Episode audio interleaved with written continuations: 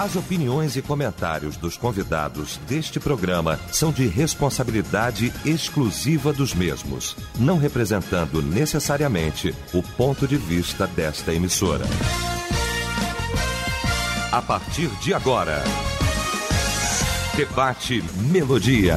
Para um planeta de audiência, a partir de agora então começa o nosso debate, o debate Melodia esta manhã de quinta-feira, hoje 7 de abril de 2022. Muito bom saber que você está ligado aqui com a gente e a partir de agora vai externar sua opinião, como sempre, né? Vai participar do nosso debate aqui através do nosso site, o site da Melodia, melodia.com.br, através do nosso WhatsApp também no 9990 25097, você mandando pra gente aí mensagem de texto. Pesquisa do dia. Bom, o mundo jaz no maligno. Seus filhos sabem disso? Esse é o tema de hoje aqui da nossa pesquisa do dia e é o destaque do nosso debate nesta manhã. Quando a Melodia tem o prazer, a honra de receber para a gente discutir aqui este assunto a dama da mesa, a pastora Elizabeth Inácio, da Assembleia de Deus Filadélfia, o pastor Humberto Rodrigues, da Igreja Nova Vida do Moneró, na Ilha do Governador, e o pastor Anderson Maciel, da PIB da Vila da Penha. Vamos começar então esse nosso debate orando e o pastor Anderson vai estar orando abrindo esse nosso debate. Senhor, nos ensina nessa manhã. Queremos, ó Pai, junto aqui com cada ouvinte, formar algo que seja do trono da tua graça, com preceitos na tua palavra, na condução do pastor Eliel do Carmo. Ajuda-nos nesse propósito, pois queremos ouvir tudo que o Senhor tem a falar conosco nesse momento. Por isso oramos e o fazemos em nome e por amor de Jesus. Amém. Debate Melodia. Pois é, hoje o nosso debate família vai tratar deste assunto. Mais um capítulo da série Qualidade na Família. A Bíblia diz, a palavra de Deus, a inerrante palavra de Deus, a palavra que é viva, diz que o mundo jaz no maligno, o sistema jaz no maligno. E não é de agora. A pesquisa pergunta: seus filhos sabem disso? Pese toda essa exposição de tudo isso que a gente tem visto aí nesses últimos anos, os filhos são de fato ensinados a terem noção disso, de como corrompido está o sistema e a cada dia que passa fica pior. E vem neste momento a cabeça a imagem do início da guerra ou da invasão da Rússia na Ucrânia, quando um soldado pediu para gravar um vídeo em meio à guerra e ele começou a dançar brincando para mandar para a filha, para a filha ter a noção de que ele não estava na guerra, que estava tudo bem. No melhor das ideias, no melhor do da imagem de não trazer preocupação. Assim, não, minha filha não precisa nem saber que eu estou aqui. Quantas vezes a gente também não toma essa postura? Não, meu filho não precisa saber disso, que isso aqui vai chocá-lo, isso aqui é muito. Como é que é isso, hein? Isso de fato é proteção, é omissão. Bom, vamos para o debate? Porque hoje, graças a Deus, até meia-noite, graças a Deus, até meia-noite é quinta-feira. Bom demais, hein? Pra gente receber essa mesa aqui maravilhosa. Meu irmão, meu mano, pastor Humberto Rodrigues, bom dia. Bom dia, privilégio estar aqui. Hoje eu, eu coloquei lá nas minhas redes sociais, lá dizendo, graças a Deus é quinta-feira. Também emprestado esta frase para dizer, porque é um privilégio estar aqui ao seu lado, um privilégio estar aqui na melodia, um privilégio estar aqui ao lado de pessoas que amo, que admiro. E também junto com a família Melodia, um beijo no coração de todos os nossos ouvintes, mundo inteiro ligado conosco aqui nos ouvindo, nos assistindo. Um beijo no coração de todos os nossos ouvintes. E a gente vai falar um pouco sobre, sobre o tema, né, o que tem base aí em 1 João 5,18, quando é, a gente percebe ali a palavra de Deus nos dizendo isso: o mundo jaz no maligno. E esse seu, sua abertura, esse preâmbulo feito por você, é exatamente esse tipo de meditação que eu quero fazer aqui inicialmente. Porque a primeira coisa que o debate provocou, o tema do debate provocou no meu coração, pastor, é, é um pensamento. Ele, provocou, ele produziu em mim um pensamento, porque, como a Bíblia diz, como diz lá 1 João 5,18, o mundo inteiro jaz no maligno. E aí o tema, uh, uh, você aqui nos propõe um pensamento. Nossos filhos sabem disso? E aí a, a primeira coisa que me provocou é, mas será que nós, pais, sabemos de fato o que significa esse mundo inteiro jaz no maligno? Porque a gente pensa aqui, e é, é um pensamento que nós temos, de que uh, a gente precisa não estar. A principal pergunta, a gente até falou isso em debates anteriores, a, a principal pergunta não é que mundo vamos deixar para os nossos filhos, mas sim que filhos vamos deixar para esse mundo. Uhum. E aí a gente pensa assim: bom, então eu tenho que preparar meus filhos para enfrentar o mundo. Mas que mundo eu estou falando que meus filhos vão enfrentar? Porque às vezes a gente tem uma ideia de um mundo não real, de um mundo ideal. O, o, o mundo ideal onde meus filhos casam com quem eu quero que eles casem, eles escolhem a carreira que eu quero que eles escolham, eles fazem aquilo que eu tenho expectativa que eles vão alcançar. Então eu crio uma idealização de um mundo que não é real. E às vezes eu, na melhor das boas intenções, tento proteger o meu filho desse mundo que a gente não gostaria que existisse. Mas aí é, há uma linha que a gente precisa dividir entre proteção e, e, e superproteção, porque a nossa conversa hoje passa um pouco por isso, por essa questão da superproteção. Então, a, a, pergu a pergunta que eu faço hoje é: será que, será que a gente realmente sabe que o mundo jaz no maligno?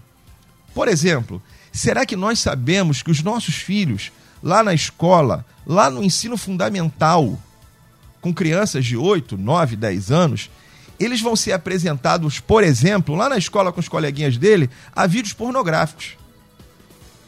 Porque as crianças hoje, com 9, 10 anos, têm celular, têm acesso a esse tipo de, de vídeos e vão mostrar isso na sala de aula. Vão mostrar isso para os coleguinhas lá na hora do intervalo. Já pensamos nisso, que o nosso filho vai ter acesso a isso? Já pensamos que os nossos filhos no ensino médio, 13, 14, 15 anos, vão ser confrontados no mundo onde o sexo é livre, aonde não fazer sexo é que é o errado, aonde não usar drogas é que é o errado, é que é o quadrado, é que é o homossexual, é que é o. Então, assim, eles serão confrontados com isso e eles vão precisar ter uma força interior para é, fazer as boas escolhas. Porque, na verdade, eles vão fazer essas escolhas. E aí é o que a gente pensa quando nós não ensinamos os nossos filhos a fazer escolhas. Quando uma criança de 8, 9, 7 anos, ela não tem a capacidade de escolher a roupa que ela vai sair de casa, eu não estou ensinando meu filho a fazer escolhas. A criança de 7 anos, ela não pode escolher a roupa que sai de casa, a mãe ainda escolhe a roupa para ela. Uma criança de 7, 8 anos não pode ir lá e, e, e fazer o lanche da tarde dela porque a mãe tem que preparar para ela eu estou fazendo com que eu, eu, sem perceber, eu não estou ensinando meu filho a fazer escolhas. E lá na frente ele vai ter que fazer escolhas. Ele vai ter que dizer não, ele vai ter que dizer sim. E nas pequenas coisas em casa eu não faço. Quando quando o meu filho não consegue alcançar um brinquedo e aí ele começa a chorar e eu vou lá alcanço o brinquedo e dou para ele, eu tô eu tô fazendo com que ele não passe por frustrações na vida, uma coisa tão simples.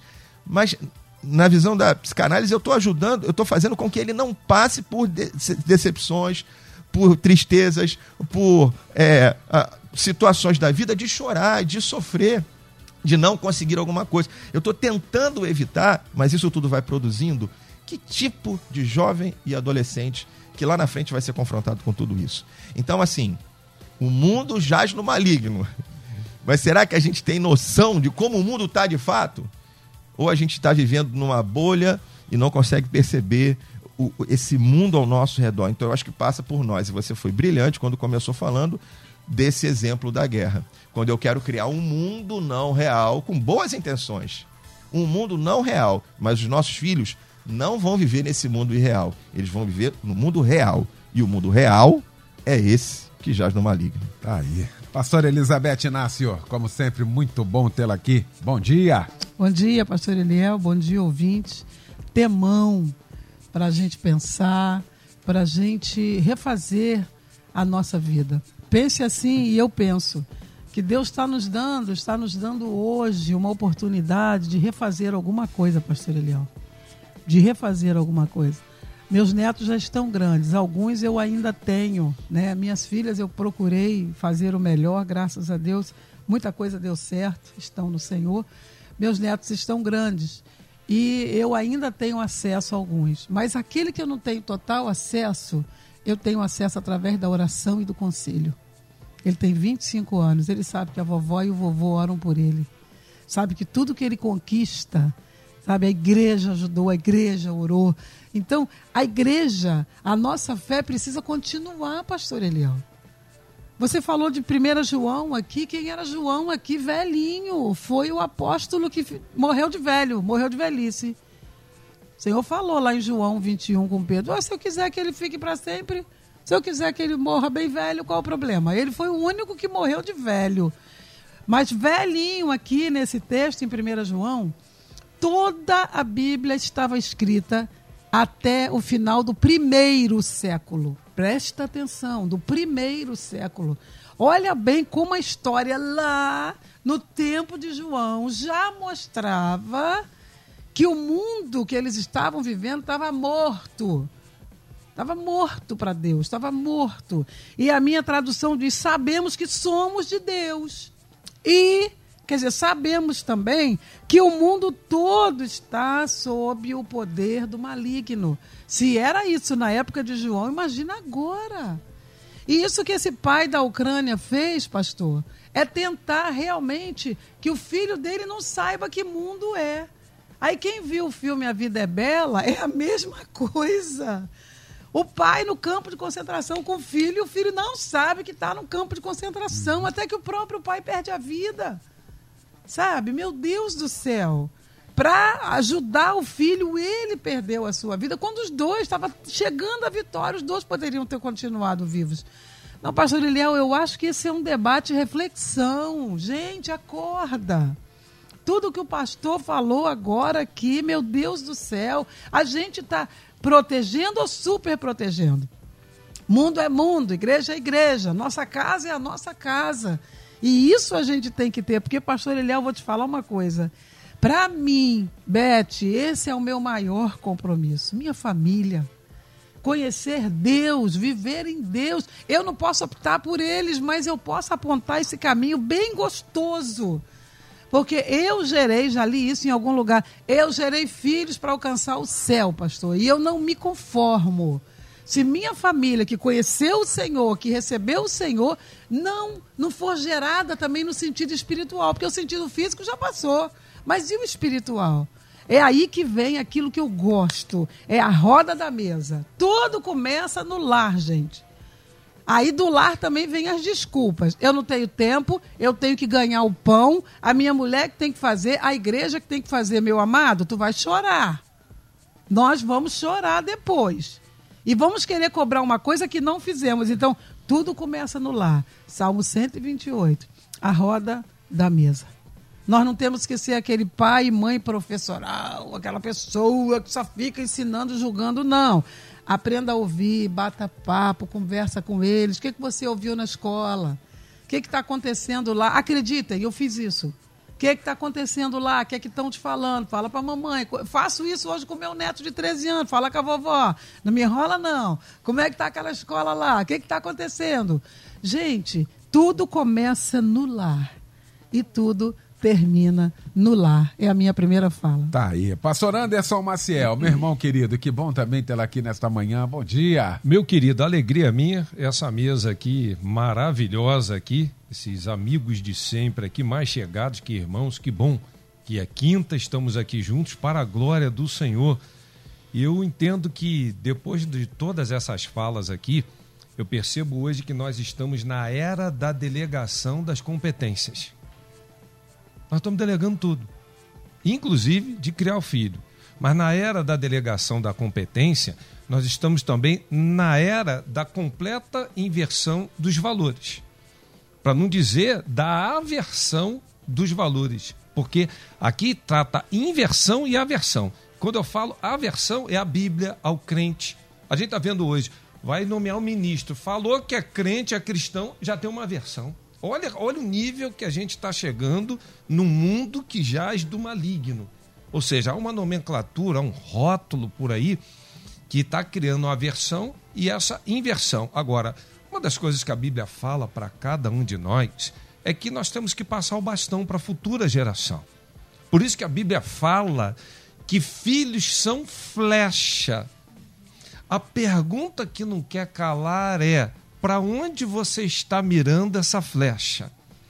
O que você faz hoje no dia a dia, você está pretendendo acertar que alvo? Muitos ouvintes agora estão falando assim: é, do jeito que eu botei a minha flecha, eu vou acertar e ter um bom advogado, um bom médico, um bom professor, mas e um bom servo do Senhor? E um jovem com uma fé inabalável? Ou seja, de acordo com o que você está procedendo dentro de casa, você cobra mais boletim escolar do que vida no altar. Qual o alvo que você vai acertar? Aí você começa a ver, através desse abismo que está sendo gerado, que os filhos dentro de casa eles estão completamente perdidos. Até porque já fora dito aqui, né, pelos pastores aqui que já falaram, esse, esse mundo de Alice no País das Maravilhas. Que chega em determinado momento, pergunta-se para onde vai. Não sabemos. Aí qual a definição? Para quem não sabe para onde quer ir, qualquer caminho importa. Hoje os filhos estão adotando qualquer caminho, porque não conhecem o caminho que é Jesus. Ou seja, vivendo um mundo completamente de ilusão e completamente fora da realidade. Eu fico observando assim como é que algumas pessoas hoje, dentro de casa, perderam a fé, perderam os valores, perderam tudo que poderia fazer porque já inverteram essa premissa dentro de casa e não estão passando o bastão para a próxima geração. Hoje a melindres dentro de casa para a gente lidar com questões das mais simples por exemplo, falar de vida espiritual. Ninguém toca isso dentro de casa. Falar de problemas emocionais, falar de questões sexuais. Tudo hoje é melindroso. E o que está acontecendo? O inimigo está fazendo a festa. A maior prova disso que eu falo é que ao mundo jaz do maligno. Hoje nós estamos vivendo a ditadura da sexualidade. É ditadura. Porque não está sendo falado só, não, está sendo imposto. Se você não aderir isso, né? Estamos vendo agora o pronunciamento de líderes aí na nação falando que esses valores de família, essas coisas todas, hoje já se perderam e que não estão uma coisa retrógrada. Olha, olha só que, que loucura. Tivemos um vídeo recentemente agora que estava ah, na base da justiça, isso não pode ir para frente, que é, é motivando um menino a se masturbar fazendo aquela lenha ali todinha e dizendo o seguinte: quando ele não quer, ah, não, esse pensamento é, é, é de quem está por fora. Você não é moderno. Agora, como é que você combate isso, meus irmãos? Vamos lá, vamos parar para pensar aqui rapidamente. É, é, é, nossos filhos vão encarar a realidade do mundo logo ali amanhã. E a gente não pode, nesse momento, observar e ver as falhas que os nossos filhos têm e deixar de preparar essa futura geração. Eu estou passando um bastão. Aí esses dias me falaram assim, o, pastor Anderson Marcelo, o teu filho está pregando muito melhor do que você. Né? Eu falei assim, glória a Deus, eu estou preparando para isso. e quero que ele alcance, que ele pregue vá muito mais longe do que eu fui. Para a glória do nome do Senhor. Eu falei, gente, que benção é você ouvir isso. Do que você ter um filho perdido, do que ter uma geração. E a Bíblia fala, em tantos textos bíblicos, que é inculcar a Shema de Deuteronômio 6 Ouve, pois, ó Israel, inculca, aí fala, aos filhos dos teus filhos, ou seja, até os netos. Um filho bem educado, ele vai instruir também o filho dele. Agora, a nossa responsabilidade nesse bastão é enorme, nós estamos formando uma geração. E essa geração, como já foi dito aqui pela pastora Beth, ela não pode se perder. Essa geração, conforme já foi falado aqui pelo pastor Humberto, ela está vivendo hoje um conflito entre o mundo real e o mundo ideal. Você tem que trazer hoje para o mundo ideal, e o mundo ideal hoje é o que está na palavra de Deus. Os princípios de Deus são fundamentos. Isso tem que estar tá muito alicerçado para quando vier aquilo que é irreal, tentando dizer que aquilo é maravilhoso, um filho vai dizer assim: não quero, isso não serve para mim, porque eu sei onde isso vai dar. 80% hoje dos nossos jovens estão se perdendo quando vai para o estudo universitário. Por quê? Já está vivendo o um mundo desde lá de trás de destruição de sexualidade, de valores, de preceitos. Quando entra ali que é a ditadura, se perde de vez. Nós precisamos reverter isso o mais rápido possível, assumindo a nossa competência, colocando os valores nos devidos lugares e, sobretudo, dizendo: fé começa em casa. Chame teus filhos, ore na tua casa, compartilhe a palavra no teu lar, transforme a tua casa num pedaço do céu, porque quando você fizer isso, as portas do inferno não vão prevalecer sobre a tua vida, sobre a tua descendência e sobre a tua família. Aí, primeira rodada, viu? Os ouvintes também participando aqui. Meus filhos sabem e conhecem a palavra. Mesmo assim, o mais novo abandonou o caminho do Senhor e deu ouvido ao inimigo, com atitudes práticas que jamais agradam a Deus e levam à salvação, diz aqui. Obrigado pela participação. Senador Camará Casales assim, sobre o tema de hoje, muito importante, o mundo jaz no maligno. Meu filho sim sabe, e os pais devem ensinar aos filhos desde pequenos sobre o mal do mundo. Parabéns à melodia. Obrigado, meu irmão. Ah, bom dia, debatedores. Quando os próprios pais não sabem o mundo em que vivem, como vão passar para os filhos esse conhecimento? Diz aqui, início da fala do pastor Humberto aqui. Ouvinte também corroborando aqui. Ah, Nádia de Três Rios. Bom dia, graças a Deus meus filhos e netos, e netos estão na igreja e eu converso sobre a realidade da vida com eles sim. Muito obrigado, querido. Bom dia, Eliel. Muito difícil isso, pois meu filho está vivendo uma situação que está me doendo muito. Choro quase todo dia, mas ele está longe de mim e pergunta se eu estou bem e eu respondo que sim. Depois eu desabo. Está muito difícil, mas prefiro que ele saiba, que ele não saiba desse sofrimento verdade, a escolha que ele fez é humano, por isso eu sofro muito. Nós estamos discutindo aqui e ouvindo vários ouvintes aqui, pastor Humberto, é, é do resultado. Isso aqui a gente está falando aqui de resultado, porque tal qual essas, esses ouvintes aqui, existe uma culpabilidade, uma culpa e um peso no resultado dado. Quando diz assim, ensina a criança, primeiro que aqui tem uma faixa etária. Às vezes a gente passa isso, queimou a faixa. Às vezes quer ensinar o cara de 15, que já é um homem, já é uma menina formada, já imagina só, até pela psicologia, né? Ensina a criança, ou seja, é lá no início. E quantas vezes a gente queima etapa? Não, isso não está na hora de falar sobre isso. Aí vai para a internet, aí dá o aparelho celular, ele vai ter acesso a tudo de cabeça para baixo. É, para você não fala, mas aí os outros podem falar. Eu acho que aqui reside também um grande perigo, não, pastor Humberto? É, eu sei que é um grande desafio a gente saber a hora certa de tratar de certos assuntos, porque criança não vem com manual e a gente vai aprendendo isso. Então é um grande desafio. Agora a gente precisa entender, e aí por isso é tão importante a, gente olhar e, e, e ver que mundo nossos filhos estão vivendo. Porque eles estão num mundo onde as coisas estão muito fáceis onde está tudo ali exposto. O pastor Anderson falava ali da questão desse vídeo que estimulava a, a, a masturbação. e, e, essa semana houve uma grande discussão se de fato a gente não deve estimular a masturbação de criança. E, e essas coisas estão aí.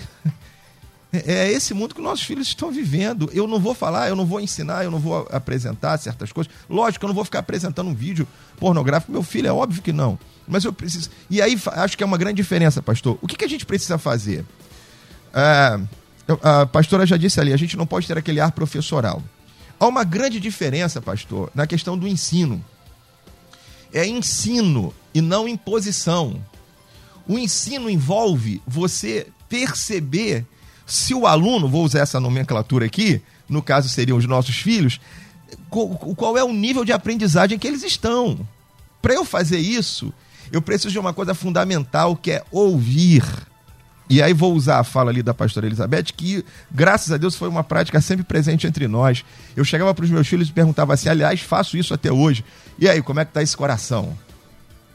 Para eu ouvi-los, para eles poderem falar, para eles poderem colocar das, das lutas internas que eles estão vivendo, para que eu possa entender qual é o nível de compreensão que eles estão tendo é, sem querer criticar uma fala aí da nossa ouvinte, mas apenas usando como exemplo, ela diz assim: meus filhos estão na igreja. E eu sei que isso ela, é, é uma fala comum nossa, graças a Deus nossos filhos estão na igreja. Bom, mas se a gente pensar um pouco, é uma enorme diferença os filhos estarem na igreja e eles aprenderem sobre os princípios e valores divinos. Porque dependendo da idade, eles apenas estão na igreja, porque são obrigados a estarem. Mas eles estão aprendendo o que, que eles pensam da igreja. A gente tem uma juventude hoje, parte dos nossos jovens dentro da igreja concordando com o aborto. Que princípios são esses que foram ensinados? Aí quando esse jovem vai para a faculdade, por que, que é na faculdade que eles se desviam? Eles, não, eles é, é, externizam na faculdade, mas não foi na faculdade que eles se desviaram. Internamente, eles já estavam com todos aqueles questionamentos, às vezes com 12, 13, 14 anos, apoiando essas causas apoiando esses, é, questionando um monte de princípios e valores que não foram de fato ensinados, é, inculcados, como diz a Bíblia em Deuteronômio capítulo 6, que não foram colocados, que não foram ensinados. Então, é, não, não passou a ser parte deles. Isso tem que ser internalizado, pastor. Isso tem que ser internalizado. Eles têm que conhecer a verdade. Certa vez eu conversando com vocês aqui, que eu falei esse exemplo aqui, o pastor Anderson disse que eu já estou velho, porque hoje em dia não é mais assim que faz, porque tem aparelhos para poder medir a nota falsa ou verdadeira. Mas certa vez eu estava aqui brincando, a gente conversando aqui, e eu falei que no passado, vou colocar no tempo certo o verbo, no passado, um caixa de banco ou um caixa de supermercado, quando ele tinha que identificar uma nota falsa, ele não era treinado nas diversas notas falsas que apareciam. Porque nota falsa, cada dia aparecia uma diferente. Ele era treinado com a nota verdadeira. Para que quando chegasse uma falta, ele, ele pudesse perceber. Qual que é essa analogia? É que eu não vou apresentar para os meus filhos uma, um vídeo pornográfico, mas eu vou ensinar os princípios da palavra. Porque quando eles viverem essa experiência, tem que ter alguma coisa dentro deles, tem que ter alguma semente no coração deles que possa germinar e dizer: peraí, isso aí não é não é algo que agrada o coração de Deus, isso não vai me fazer bem. E quais as consequências disso que vai gerar no meu coração? Então, é, é, a verdade que nos liberta. Conhecereis a verdade, a verdade vos libertará. Ainda é a verdade que nos liberta. Então, é muito importante que a gente ensine os princípios. Mas, de novo, não é com imposição, mas é com conversa, é com é, é, é percebendo, é ouvindo o coração deles. E para terminar, quando o ouvinte diz assim: Eu estou com o coração muito triste, mas eu não falo com meu filho. Eu não sei qual é o contexto, mas me pergunto: por que não? Por que, que não tem um diálogo entre eles? Por que, que ela não pode chorar na frente do filho e dizer para ele: Filho, sua atitude me entristece não foi isso que eu quis. Eu oro por você todo dia para que seja diferente. Então, tem certas coisas dentro, das no... dentro do nosso lar, que a minha casa também não é perfeita, também tem coisas para mudar todo dia, mas tem certas coisas que eu penso, mas por que isso? Por que, que não pode? Por que, que a gente não pode ter uma conversa franca dentro de casa? Por que, que as... dentro de casa as coisas têm que ser escondidas? Então, é, como já foi dito aqui, é algo que, quando vem o tema, ele me traz algumas provocações ele me gera algum incômodo dizer assim: mas peraí, será que a gente realmente está entendendo isso? Será que nós compreendemos isso? Comece em nós para que a gente passe para os nossos filhos. Muito bem. Fazer um intervalo rapidinho aqui, a gente já volta com a segunda parte. Eu estou te aguardando também aqui. Estamos apresentando Debate Melodia. Pois é, de volta com a segunda parte já desse nosso debate. O mundo jaz no maligno. Seus filhos sabem disso? discutindo aqui este assunto com o pastor Anderson Maciel, com o pastor Humberto Rodrigues e também com a pastora Elizabeth Inácio. E eu daqui a pouquinho quero voltar aqui ao melodia.com.br também no nosso WhatsApp. Ah, pastora Beth, a gente está falando aqui de. Eu vou mais uma vez aqui, estou tendo a oportunidade para que ela nunca seja esquecida. Aliás, ela será inesquecível de alguém que um dia e por muitos anos sentou exatamente aí nesse lugar que a senhora está, que é a doutora Rosane Overney.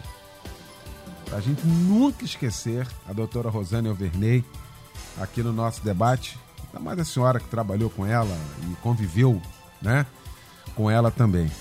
Ela falou uma frase aqui uma vez, ela falou da questão do vínculo. Hum. O grande problema da criação é o vínculo. Se perder o vínculo, acabou, não tem mais nada. Perdeu o vínculo lá na primeira infância, lá, lá, lá embaixo, lá no início, acabou, desanda tudo.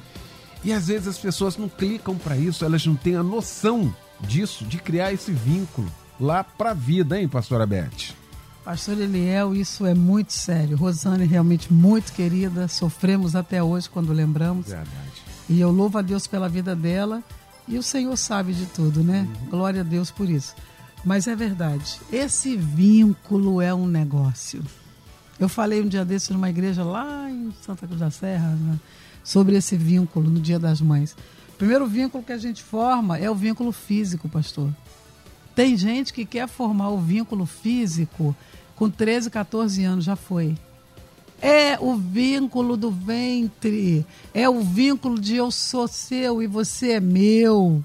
É o primeiro vínculo, é o ninho, é o ninho.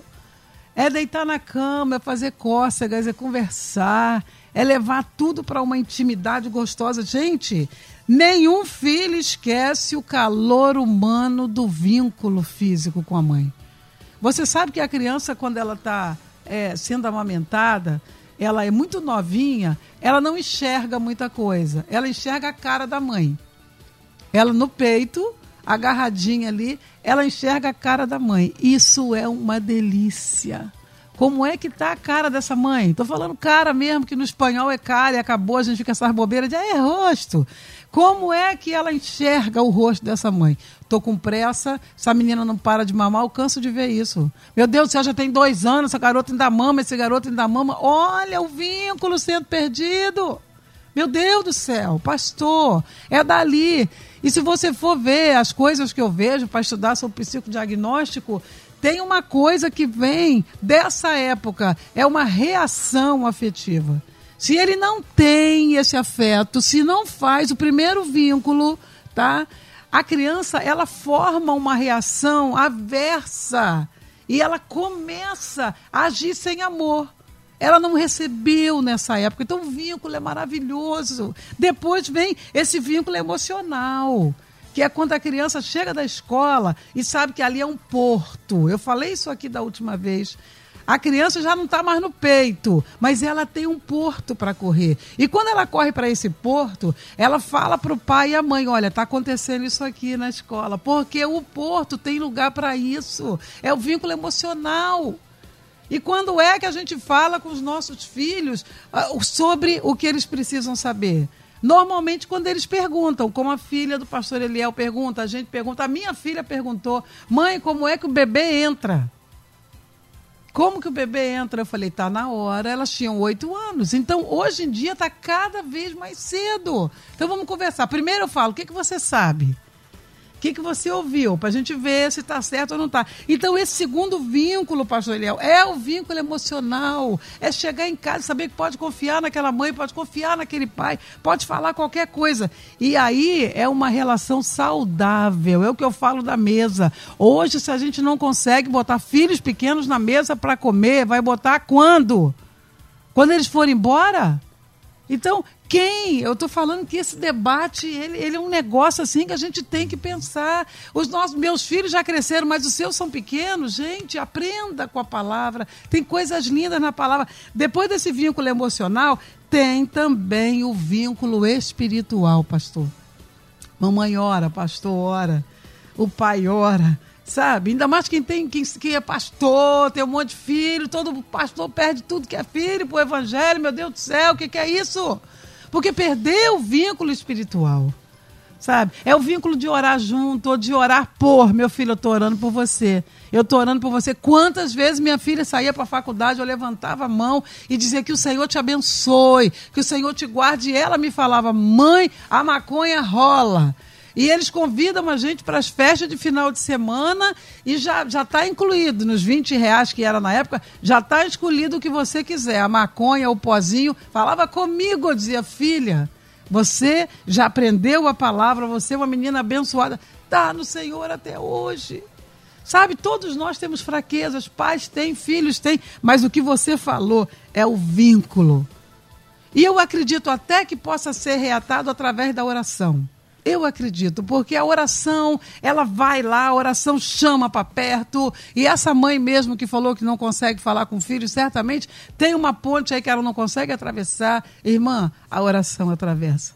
Diga para o seu filho: Eu amo você. Eu tenho um vínculo com você que você veio do meu ventre. Puxa esse vínculo e diz: Do jeito que você estava no meu ventre, você vai para o céu junto comigo. Começa a plantar isso, porque vai ser para sempre, em nome de Jesus. Muito bem. Pastor Flávio, concernente ao debate hoje, Eliel, eu tenho plena convicção e ciência que o mundo jaz no maligno. É isso que tenho passado para os meus filhos. Mas o X da questão é o que nós temos feito para encarar esse sistema diabólico e satânico, maligno, que nos acomodamos ou tomamos uma providência contrária a esse sistema. Eu gostei da palavra aqui do pastor Flávio, como sempre ele participa aqui, é um pastor, está uh, falando aqui de que, que a gente vai fazer, quais as armas que nós vamos usar. Por quê? É a palavra disso. Aqui não é um livro, isso aqui não foi um escritor que pegou, renomado, que pegou um livro, né? Que colocou que o mundo. Já... Não, isso aqui é a palavra de Deus. Então é a realidade, está aqui. E quais as nossas armas? O que, que a gente vai fazer? Vai se acomodar? Não, ser assim mesmo?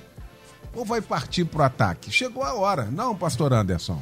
Perfeito. O último livro, o último versículo do Antigo Testamento. Converterá o coração dos pais aos filhos e dos filhos aos pais, para que eu não venha e fira a terra com maldição. O que Deus estava falando ali? O que está faltando a gente é uma conversão. É a gente realmente olhar para o que está acontecendo. Sabe por quê? O texto que foi proposto para o debate aqui é uma coisa interessante.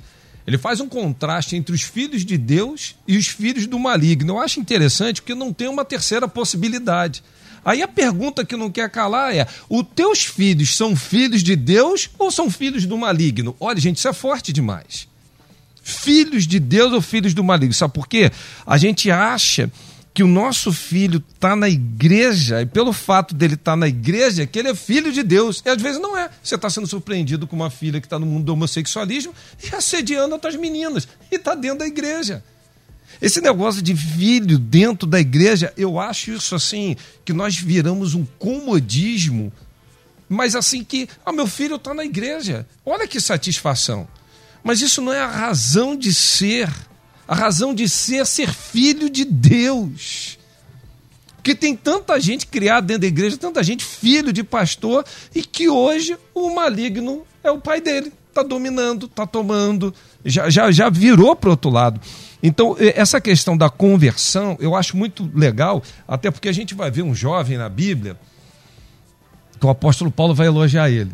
E o apóstolo Paulo fala assim: ó, sabe o que, que eu gosto de você, Timóteo? É que a tua fé não é fingida. Porque tu aprendeu lá com a tua avó Lloyd, com a tua mãe Eunice. Dentro de casa hoje parece que é, é assim, é, é, é a disfarçatez, é a fé fingida. É aquele, eu finjo que eu estou percebendo que você é filho de Deus quando não é. A gente observa dentro de casa que não há leitura de palavra, que não há compartilhamento de coisas espirituais, que, que hoje as pessoas não têm mais tempo para nada. Você quer que. Irmãos, vamos falar a verdade. Se tem uma coisa hoje que está rondando nos nossos lares, é uma fé fingida. Nós estamos fingindo que somos filhos de Deus. O dia que a gente reverter esse quadro, começar a botar em ordem, realmente uma fé verdadeira, uma fé genuína, ver filhos num quarto orando, falando com Deus, ver filhos realmente quebrantados na presença de Deus. Agora, por que, que a gente não vê isso? Porque a gente também não faz. Esse é o X da questão. O dia que filho te vê de joelho, o dia que você chegar em casa, ver eh, teu filho te olhar e falar assim, meus pais estão orando por mim meus pais estão lendo a palavra, meus pais estão. Você vai atrair o céu para dentro do seu lar. O que falta, vou voltar ao livro de Malaquias, é um pai se converter ao filho, o filho se converter a pai. Essa é a prática hoje que nós perdemos. E eu não adianta eu ter um ministério bem sucedido e me transformar no Eli. Olha o que a Bíblia vai falar de Eli, filhos de Belial. Agora, parênteses, parênteses, vamos prestar atenção aqui. O que que Deus fala para Eli? Você honra mais os seus filhos do que a mim. Tem pais hoje que estão dando tudo que o filho quer, faz tudo que o filho deseja, todo, tudo que pode, se desdobra, mas não sabe fazer isso por Deus, não honra Deus. Pais, por favor, vamos honrar a Deus. Por quê? Pode ser que dentro de casa você seja um grande sacerdote, mas teus filhos, como a Bíblia fala, filhos de Belial. Que coisa perversa, que coisa terrível. É o tempo da gente olhar aqui e perguntar: meu filho é um filho de Deus? Aliás, você é um filho de Deus? Porque o fato de estar na igreja, muitos são chamados e poucos escolhidos. A igreja que vai subir são poucos a coisa está ficando cada vez mais estreita. A porta é estreita, o caminho é estreito. E nesse estreitamento, se converta os teus filhos, gere uma fé genuína e botando isso em prática, com certeza, quando crescer, Provérbios 22, 6, não se desviará dele. Muito bom.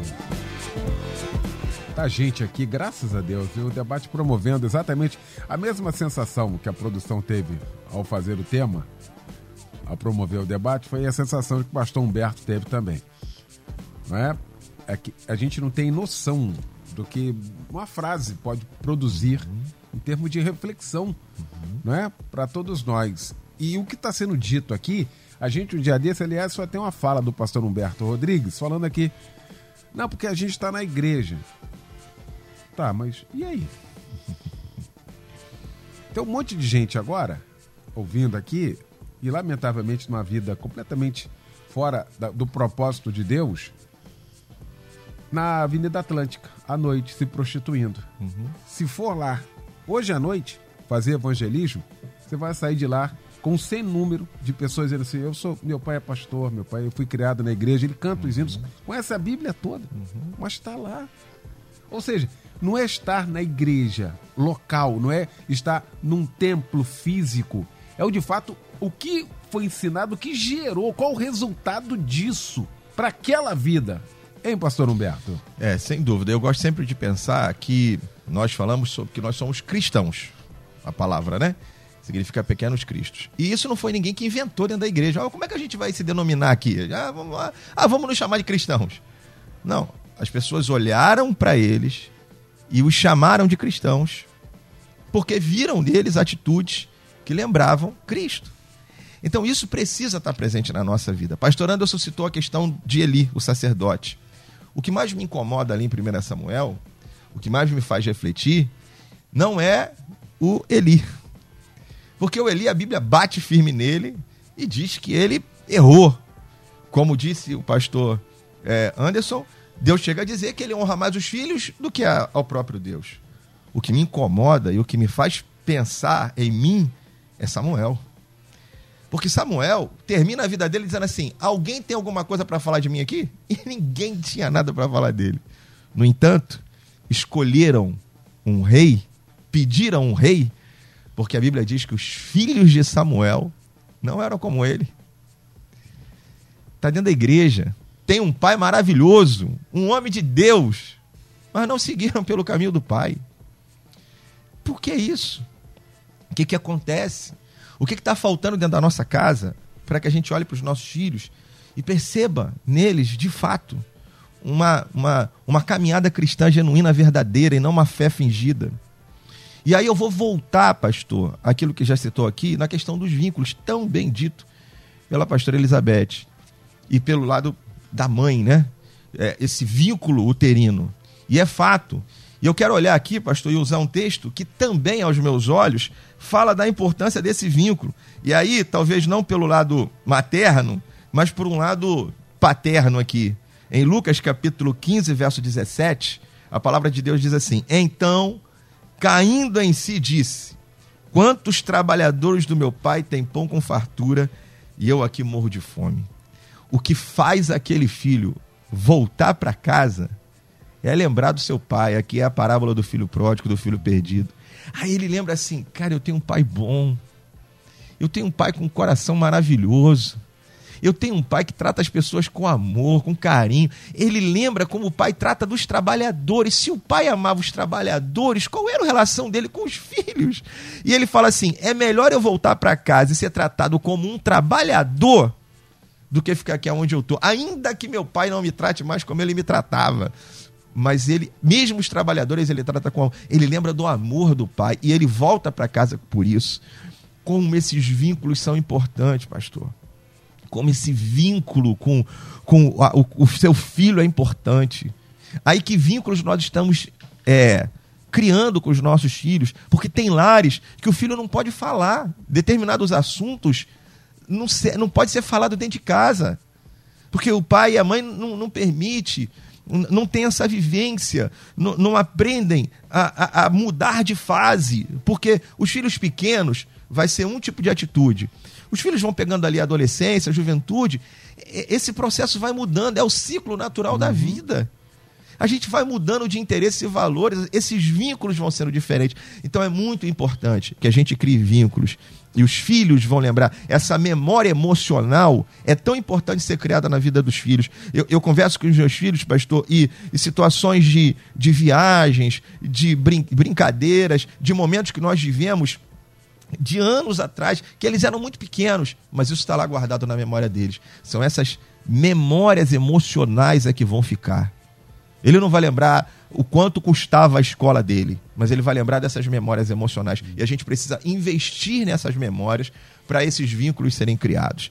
Então, é, que a gente entenda que a palavra de Deus é importante, ela é essencial, ela é fundamental, a oração é importante, mas esse vínculo de abraço, de afeto, ele é fundamental para prepará-los para aquilo que eles vão enfrentar lá fora, para eles saberem que eles têm um lugar seguro, uma fortaleza, onde eles são amparados, acolhidos, onde eles têm um lugar especial para estar. Muito bem. O Marcos de São Gonçalo participando aqui com a gente.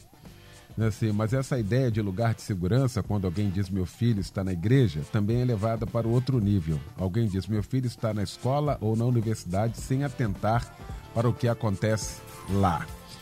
Só para a gente corroborar aqui, e nós já fizemos inclusive um debate aqui, se não me engano, dois debates, porque se é uma realidade, e o pastor Anderson elencou aqui um percentual de 80%, dos nossos 80% dos novos jovens que vão para as universidades se perdem, tem 20% lá de um grupo que e a pastora Beth trabalhou e estudou um grupo de jovens cristãos que fazem culto lá. Uhum. Eles estiveram aqui.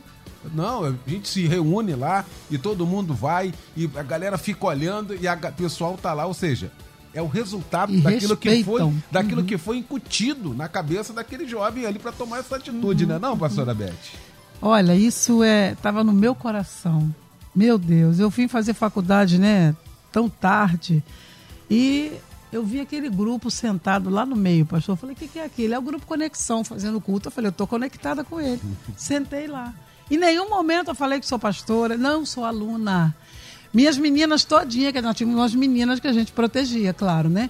Minhas meninas ali com a gente. Gente, que lugar do céu! Dentro da UFRJ, no Olha. chão.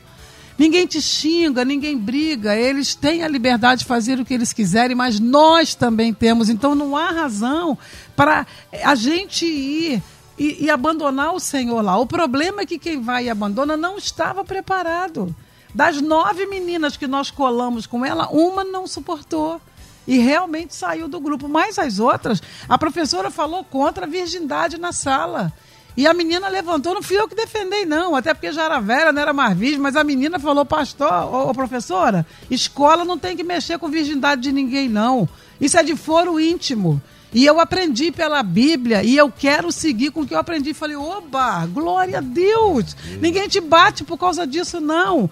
Todas elas casaram, todas elas são formadas. Pastor, a, a vitória continua na nossa vida. Passe pela faculdade. Depois da faculdade, passe pela pós. Porque é verdade, se nós não prepararmos. E a gente deixa de preparar esquecendo que os nossos filhos vão conviver com este mundo. Seu filho vai conviver, ele não está numa bolha. Cada fase, como o pastor falou, o vínculo do ventre sai, entra o vínculo emocional, entra o vínculo do abraço, entra. É isso que vai segurar. Então, se nós atentarmos para isso, pastor, ele, eu tenho que falar numa coisa que eu ouvi essa semana. Você sabe o que, que tem agora para eles? É uma música, uma modalidade de música, que é só ele colocar o, o coisa aqui, eu não vou dar os detalhes, porque sempre ajuda a quem quer errar, né? Chama-se iDozer. Pastor, a música traz a droga que você quer. Para crianças, para adolescentes, os pais estão vendo seu filho dentro do quarto com o, o, o, o fone, fone de, ouvido. de, ouvido. e não sabe o que está acontecendo. O que, que o diabo faz? Uma música vai trazer o efeito, o dano psicológico e o dano físico se ele tivesse na cocaína, se ele tivesse. Aí os pais falam: meus filhos não saem de casa, não saem, não, mas eles estão aonde? Olha onde eles estão. Então presta atenção, pai e mãe, esse é o debate. Esse é o tema. Se eu tivesse filhos pequenos agora, nossa, eu ia sair daqui doidinha da cabeça, sabe? Colocar em ordem isso aí que foi falado para que realmente os nossos filhos também virem pais com essa ideia. Porque depois que eles viram pai, acabou, gente, é só até ali sabe? Então a nossa responsabilidade, o nosso compromisso, leve-os até lá. Eles vão passar pela faculdade com oração. Orei sim pela minha filha, conversei sim, bota a mão na cabeça. E quando eu sentia que ela estava fraca, entrava no quarto, orava. Ela, mãe, você parece um fantasma no meu quarto. Isso é um fantasma do bem, filha. Eu estou orando por você. Você sempre vai ter vínculo, vínculo, vínculo. Exemplo, pastor Eliel. Tem gente que manda o filho fazer, mas não faz. É fé não fingida sim. Ninguém está falando aqui que é santo. Não. Mas nós estamos falando o que a gente procura viver com os nossos filhos. E eles vão sim passar pela faculdade preparados, porque nós vamos sair na frente. Antes de chegar lá, e a gente faz isso com os jovens da igreja, eu já estou animada aqui gesticulando. Nós temos que fazer alguma coisa. A igreja, a família, a sociedade, porque o mundo jaz no maligno, mas os nossos filhos não vão morrer lá também, em nome de Jesus. Pois é. Fechando o nosso debate de hoje, hein? Os ouvintes aqui falam assim, meu Deus, que negócio é esse? O ouvinte está dizendo aqui, o negócio do vínculo, aqui isso é uma palavra-chave. Né? Muito bom, outro ouvinte falando aqui que a palavra que ficou para ela, de fato, essa questão aqui do vínculo. Coisa boa, graças a Deus. Esse é o debate que a gente esse é o final de debate que a gente quer. Que haja de fato uma mudança, uma reflexão, tudo aquilo que a gente falou e é o que a gente vai fazer agora aqui com os nossos debatedores. Já agradecendo essa mesa maravilhosa, meu querido pastor Anderson Maciel, da PIB da Vila da Penha, na Avenida Meritidas 1470, ali pertinho do Largo do Bicão, tem a PIB da Vila da Penha. Meu pastor, o que fica para nós de reflexão ao término desse debate, hein? Depois de tudo isso, nós falamos tantas coisas a nível de conversão e o nosso desejo hoje é que seus relacionamentos não sejam mais superficiais dentro de casa. Isso em todos os sentidos, que você possa reavaliar isso, sabe por quê? O mundo jaz do maligno, mas 1 João 3,8 vem falando: para isso se manifestou o Filho de Deus, para destruir as obras do diabo. Hoje você pode pôr um fim nisso e você pode transformar sua família, a sua casa num pedaço do céu. Atraia o céu hoje para dentro da sua casa. Se converta ao seu filho, filho se converta aos seus pais e vocês vão perceber, o mundo vai cair por terra com o maligno e a glória do Senhor se manifestará. Um beijo no coração de todos os ouvintes. Maravilha, obrigado, pastor Anderson, pastor Humberto Rodrigues da Igreja Nova Vida no Moneró, na Ilha do Governador, Estrada Governador Chagas Freitas, 1265 5 na ilha. O que fica para nós de reflexão, mano? O que fica para nós, eu vou aqui na sequência do pastor Anderson, né, de transformar a casa num pedaço do céu. E a gente imagina, às vezes, quando a gente fala uma frase como essa, sim, é a palavra de Deus, sim, é a oração, sim, é a igreja, mas também é o abraço, também é o beijo, também é o elogio. Tem filho que não ouve elogio do pai, só ouve crítica. O cara, quando tira nota baixa, ele é criticado. Mas quando ele tira uma nota alta, ele não é elogiado. E às vezes, quando tira uma nota baixa, ele não é elogiado no esforço, porque se ele se esforçou, nem sempre quando o filho vai estudar, ele vai tirar uma nota alta. Pode ser que ele tire uma nota baixa, mesmo se esforçando, se dedicando. Elogie o esforço, elogie o caráter, aprender a elogiar isso aprender a, a, a, ter momentos agradáveis dentro de casa. Então, transformar a casa num pedaço do céu é transformar a casa num ambiente de amor, de acolhimento, de elogio, de abraço, de beijo, de carinho, de atividade juntos. Então, que a gente invista nisso dentro do nosso lar. Deixa um abraço aí para toda a nossa família Melodia. E quem quiser, tô lá no Instagram, me procura lá, Pastor Humberto Rodrigues, vai ser um, um prazer ter você lá com a gente. Muito Maravilha. obrigado, pastor, privilégio estar aqui obrigado, hoje. Irmão. Mais uma vez, obrigado. Tamo juntos, obrigado, querido. Pastor Elizabeth Inácio, Assembleia de Deus Filadélfia, ela freguesia aqui em Jacarepaguás, Avenida Tenente Coronel Muniz Aragão, 890, que fica de reflexão, minha pastora. Pastor, uma palavra que veio ao meu coração agora, que a Bíblia mostra que Deus não é estraga prazeres. Deus não é estraga prazeres. Parece que os nossos filhos pensam que Deus é o pai e a mãe. Não, Deus é maravilhoso. E a Bíblia diz, e Deus diz para cada um dos nossos filhos: Eu é que sei os pensamentos que eu tenho acerca de vocês. E são pensamentos de bem e não de mal, para dar o fim que vocês pedem. Então Deus não é estraga prazeres, Deus não é ruim, Deus é maravilhoso, entende totalmente a idade que a gente está. E eu quero te falar, confie nele, porque ele não vai mudar. Maravilha! Obrigado, Luciane Severo, Simone Macieira, Michel Camargo. A gente volta logo mais às 10 da noite com o nosso Cristo em Casa, pregando o bispo Davi Gualberto, da Missão Evangélica do Brasil. Vem aí o Edinho Lobo com a Débora Lira. Eles vão comandar a partir de agora o Tarde Maior. Obrigado, gente. Boa tarde, boa quinta. Valeu. Amanhã você ouve mais um Debate Melodia.